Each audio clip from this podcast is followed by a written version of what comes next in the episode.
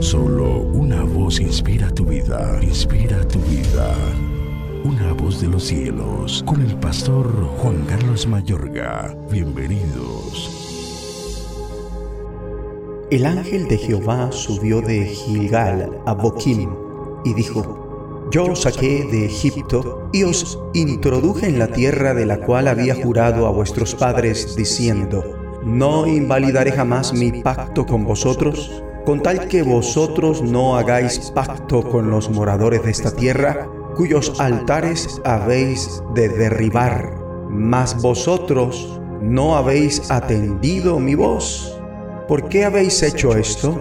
Por tanto yo también digo, no los echaré de delante de vosotros, sino que serán azotes para vuestros costados y sus dioses os serán tropezadero.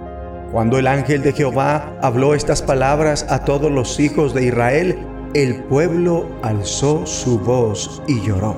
Y llamaron el nombre de aquel lugar Boquim y ofrecieron allí sacrificios a Jehová. Jueces 2, 1 al 5. Amable oyente, habitamos en un mundo desordenado y caótico que de cierta manera no es muy distinto al mundo descrito en el libro de jueces. Internarse en el libro de jueces asombra mucho.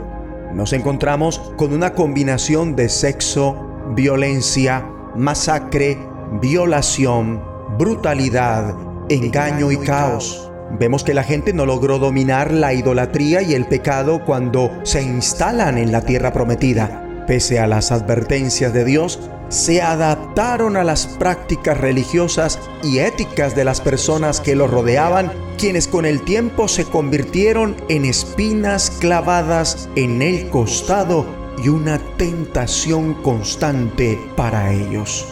Mi amigo y amiga, Dios te llama a ser totalmente radical con las cosas malas no quiere que hagamos concesiones, ni quiere que simplemente limites las áreas de tu vida que sabes que están mal, sino que las arranques de raíz completamente y sin contemplaciones.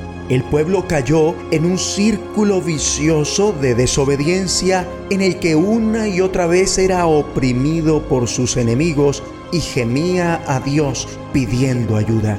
Dios respondió enviándoles jueces, líderes, sirviéndose de todo tipo de personas que a nuestros ojos sería absurdo que fueran líderes, lo que es un gran estímulo para todos nosotros.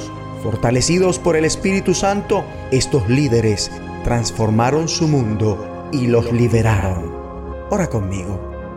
Padre Celestial, oro pidiendo tu ayuda en esta hora te pido que levantes buenos líderes en nuestra ciudad y en nuestra cultura, que transformen nuestro mundo y honren el nombre de Jesús.